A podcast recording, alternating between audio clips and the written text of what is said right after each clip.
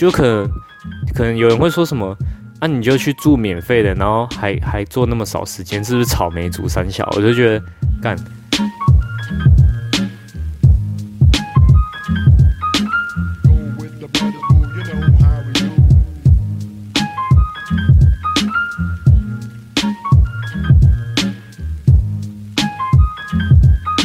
好，大家好，这里是忠孝北路，我是产哥。今天呢，由我自己来录这一集的 podcast，要来讲我自上去年暑假的时候去金门打工换宿的经验。现在应该很多人都已经开始找，如果要去打工换宿的话，现在已经开始找了要去哪里换宿了。很多人会去花莲、台东什么的。然后那时候呢，我是在 FB 的社团上面有一个打工换宿的社团上面找到的。那时候我是七月，我七月的时候去，但是我是五月多才开始找他。我跟我一个朋友，因为我们之之前不知道要这么早就开始找，结果很多都被抢完了。本来是想去华东的，结果最后就逼不得已只能去我们第二志愿就是离岛，然后最后就找到金门有一间还不错的。就我们那时候在挑的时候，其实也没有看什么。零用钱呐、啊，有的很多会给零用钱跟机票补助，我没有看想那么多，就就找一个看起来很正常的，然后工作时数少一点的，然后我们就去。然后这这集呢，我会讲我去打工的时候一整天都在干嘛，然后就简单介绍金门几个特点，还有推荐为什么要去打工换宿的原因，最后是讲我在打工换宿前跟后的心态转折。先讲我一整天都在干嘛好了。早上呢，就是差不多六七点的时候就要出去买早餐，因为我是在金门比较乡下的地方。金门有四大区域，然后是金宁跟金城，还有金，看其他两个忘记了。我是住在金宁。啊，然后市区是金城，所以我骑机车从金陵骑到金城大概要十几分钟，所以我就要提早出门，然后我就要负责买给民宿客人的早餐，所以那时候我六点多就会出门，六点多出门之后回来，然后就要摆盘啊什么的，那很简单，不是像什么餐厅那种的，就把它摆在盘子上，然后摆整齐这样，然后等客人用完餐之后就把它收掉，然后就开始进一整天的。扫房间啊，浇花啊，或是如果那天没有人来住的话，就可能跟那个民宿的小孩陪陪他看书之类的。大概早上都会在民宿，到中午之后就会开始自比较自自由活动。因为我是跟另外一个朋友一起去，但是我们两个是不同间的，所以他的工作时数跟我是错开的，所以我就要等他做完。等他做的时候，我就会先睡个午觉，然后下午大概一两点就开始出去玩。一开始我们都去很多金门的整个景点，但是差不多十，我去二十天，然后差不多十四天的时候，就两个礼拜的时候，就把金门那个景点差不多就差不多逛完了。然后后面六七天，我们大概就去一些比较冷门的地方，或是或是哪里也没去，可能就去打，就就是一直去打球，因为金门的体育馆是免费使用的，然后还蛮多人会去打的，那个地板木质的。还不错，所以我们就一直去打球。然后金门的特点有五个，我我刚整理一下，大概有五个。第一个是步调超级慢，就是大家做什么事都超慢的，因为金门老人偏多，老人就是动作都很慢嘛。不管是路上骑的机车，或是大家在做一些，就是可能打扫啊什么的，都都是慢慢来。第二个是小路超级多，有很多巷弄。就是那种 Google 你都 Google 不到的那种，你看 Google 也看不懂那种，那种就要有当地人带路，你才会知道路。所以我们就迷路超多次，就可能在一个地方一直鬼打墙。第三个是大家都知道，金门的海边有地雷，是这是真的。就是相比较澎湖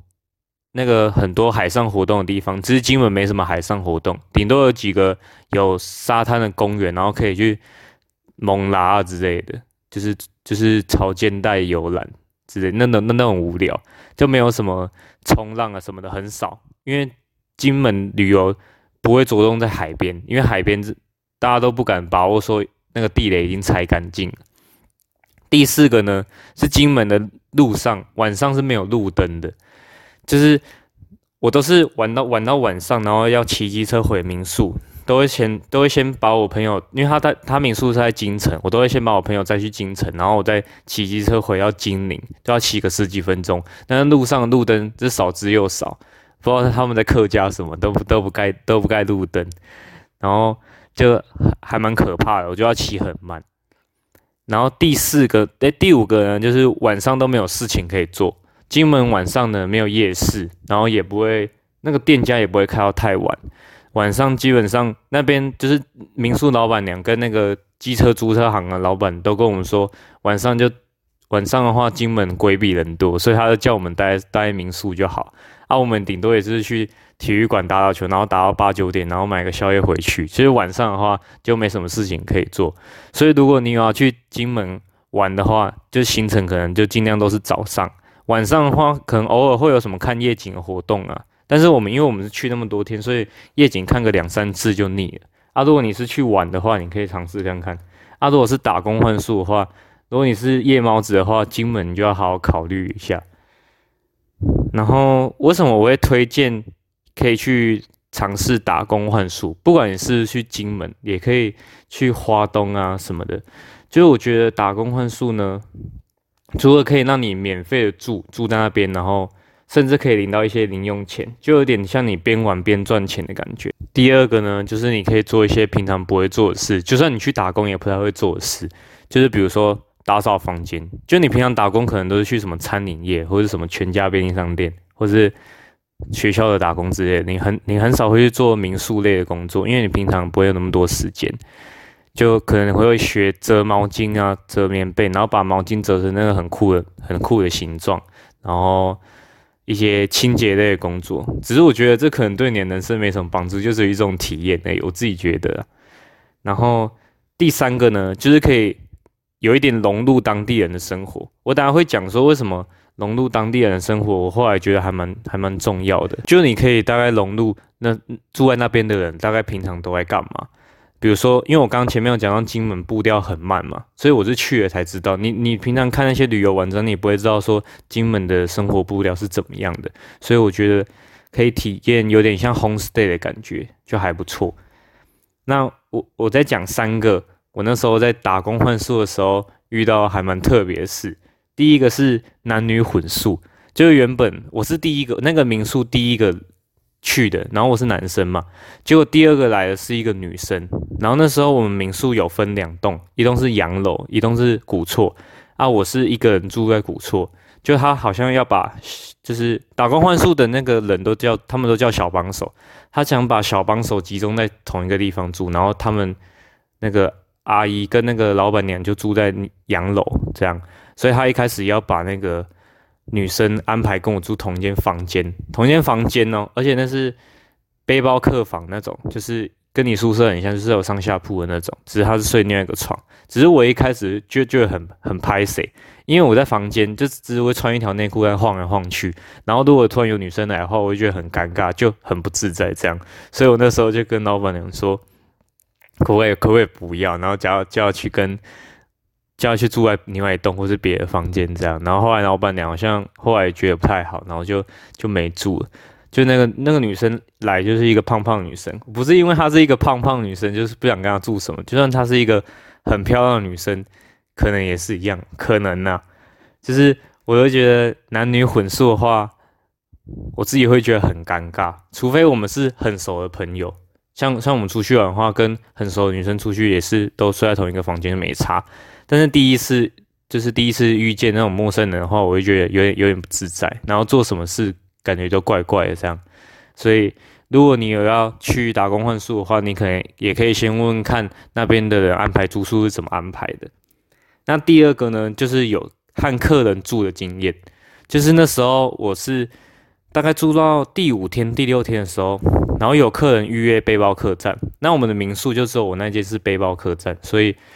是一个男生要来跟我住，那个男生长得斯文斯文的，就真的是很乖的那种。结果我第一天看到他的时候，他是坐在外面抽烟，就就很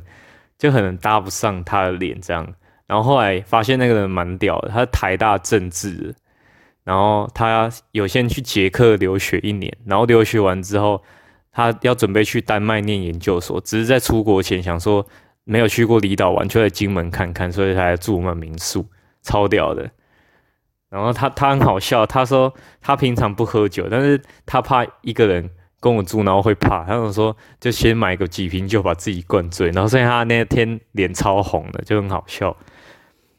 就是跟他住一开始会有点尴尬，但是因为两个都是男生，所以就很快就聊开了，所以他就跟我讲很多事情。就是因为他是陌生人，可能你以后也不会跟他再见面的，所以你就会跟他讲很多，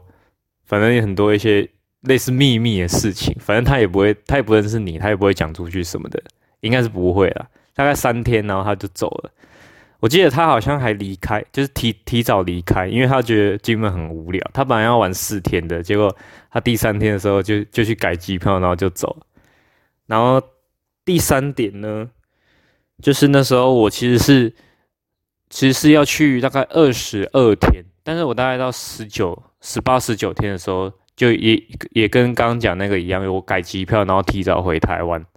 第一第一个原因是因为我另外一个朋友他家里有事，然后他他就问我要不要跟他一起提早回去这样。然后第二个原因就才是主要的原因，就我后来觉得，就是他一开始只叫我们做早上嘛，但是他有时候会有一些就是一些零碎的工作要叫我们在下午或是晚上的时候再再跑回去做这样。然后后来。他那些那些零碎的时间就越来越多，变成大量的时间，就好像我们工作一整天，然后都没有出去，而且而且工作都还都不是民宿的工作，因为老板娘她是自己外面还有一栋房子，然后她会叫我们去打扫她的另外一栋房子，或者帮她做一些，就有点像私人看，就是私人佣人的感觉，所以我有也就有一点不爽。然后我跟另外一个另外一个就是那个女生就得在。就在讨论说，干这样到底是到底是合不合理？这样，因为其实我们没有领到零用钱，然后也没有机票补助，所以我们就只有住免费的。而且背包客栈一晚就是六百，六百你以基本时薪算嘛，现在一六零，你差不多做个四小时，就是合理嘛。但是我们一天大概做八九个小时，就超累的。到后面的时候，所以我们就觉得不太合理。但是那女生也才刚来。就是比我还晚来，所以他才才刚来没多久，他就想说再待看看。然后我也想说，反正我朋友的都要离开，就是也要回去台湾了，我就跟他一起回去。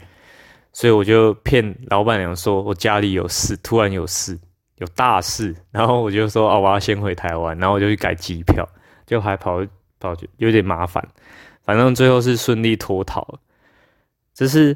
这这这经验就告诉我说，我以后如果还要再找打工换数的话。就是要注意一些评价，或是就是要多多谨慎选择啦。就是那时候有点时间太赶，所以我就想说，只要是正常，我就直接选。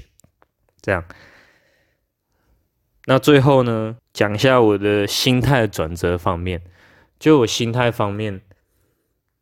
一开始我想说，打工换宿就是去玩的，就真的只是去玩，只是可以住免费的，然后又去玩。就这这个心态就是真的就是去旅游的，但后来我慢慢觉得说，好像要就是难得可以去一个地方，然后待那么多天，应该要做一些就是深度一点的事情，就深度体验他们的生活之类的。就是一开始我只要做完工作，然后我，中午就会马上离开民宿，然后就去到到处去玩，跟我朋友到处去玩这样，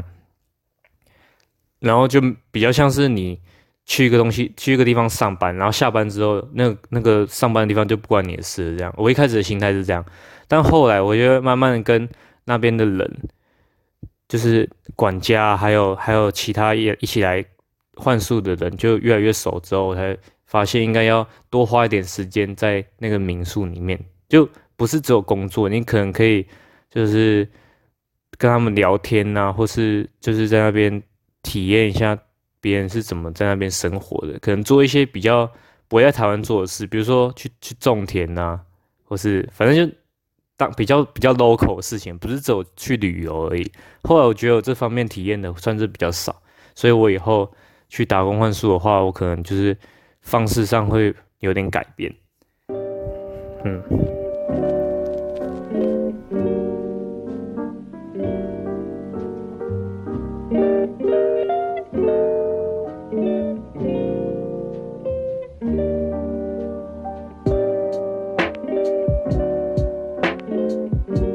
就最后呢，提醒大家，如果你有想去金门玩，或是去打工换宿的话，那你骑机车一定要超级小心，因为那边的骑机车的人都很慢，然后他们啊老人多，所以他们方向灯就只是装饰用的而已，根本就没来用。然后金门的路上虽然很长很大条，你会想一定很想飙超快，但是动不动就有东西跑出来，像什么鸟啊、狗啊，我都遇过。尤其是狗狗超恐怖的，狗都像杀红眼，直接向你冲过来。然后鸟很多啊，路上超多鸟的尸体，因为金门鸟超多。然后他们鸟的话，他们过马路就飞很低，或是用跳的，然后很容易就会去就会去撸到。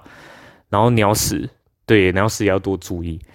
一点建议给那些暑假有考虑要去打工换宿的人，就是你可以先去 FB 的社团上面找，你只要搜寻打工换宿就有，应该有两个最大宗的，最多人参加的，你可以，你可以。就是加入看看，里面有超多资讯，就有很多招募的资讯。跟如果你想要，你也可以打自己的那个履历上去，然后看哪间民宿要你这样。然后我觉得要注意的地方就是工时的部分，我觉得差不多三四个小时就差不多，因为他住的话一定不会让你住太好，不会住住什么海景房，没那么好看。所以三四个小时我觉得这是最合理的。就可能可能有人会说什么？那、你就去住免费的，然后还还做那么少时间，是不是草莓族三小？我就觉得干，其实其实那就是以劳力换取金钱的一样一项工作，所以工时太长，其实就已经失去打工换宿的意义了。毕竟你还是要玩的成分，还有体验的部分。第二个呢，就是看看他们下面留言有没有人评价或者什么，就是。可能会有人讲推啊不推啊什么的，我觉得那那还蛮重要的，因为他们都去过嘛，然后他们给的评价一定是最最贴近你自己去的时候的经验，所以就留言说多看，然后越多人报的，但竞争就很激烈，所以尽量要提早，然后履历要写多一点，就可能讲说你有什么打工经验呢？我那时候就有写说我有去补习班打工的经验，就是有跟小孩子玩过什么的，所以。然后个性又比较外向什么的，我觉得这都还蛮加分的。然后多可以多投几间，因为现在暑假很多人都要抢，所以不一定一间就上。你可以多投几间，每一个区域都投。有花莲的、台东的，那时候还有看到南投的、高雄、屏东的都有啊，还有还有新北九份的，超多，全台湾都有。然后如果有要去离岛的话，就机票一定要先订。然后离岛的心理准备就是真的很偏僻。像我那个地方，我住的那个地方，到最近的 Seven 哦，骑车要骑十分钟，所以你就要有心理准备。离岛的部分，花东我是没去过，所以我不知道。所以这个暑假的话，我有考虑也要再去一次，可能去本岛，就是花东的部分，跟我朋友一起。所以希望大家在找的过程中就多注意一下，然后希望到时候真的去的时候也能够觉得很好玩，然后学到很多。然后体验到很多很开心，这样。最后呢，提醒大家记得去追踪我们的忠孝北路的 IG，这句话已经讲到烂掉了，但是还是没有人来追踪，就很少。然后所以大家支持一下，之后呢也会有我找一些朋友一起来跟我录，或是我自己录的部分，就希望大家喜欢。那这集的 Podcast 就到这边，大家再见，拜拜。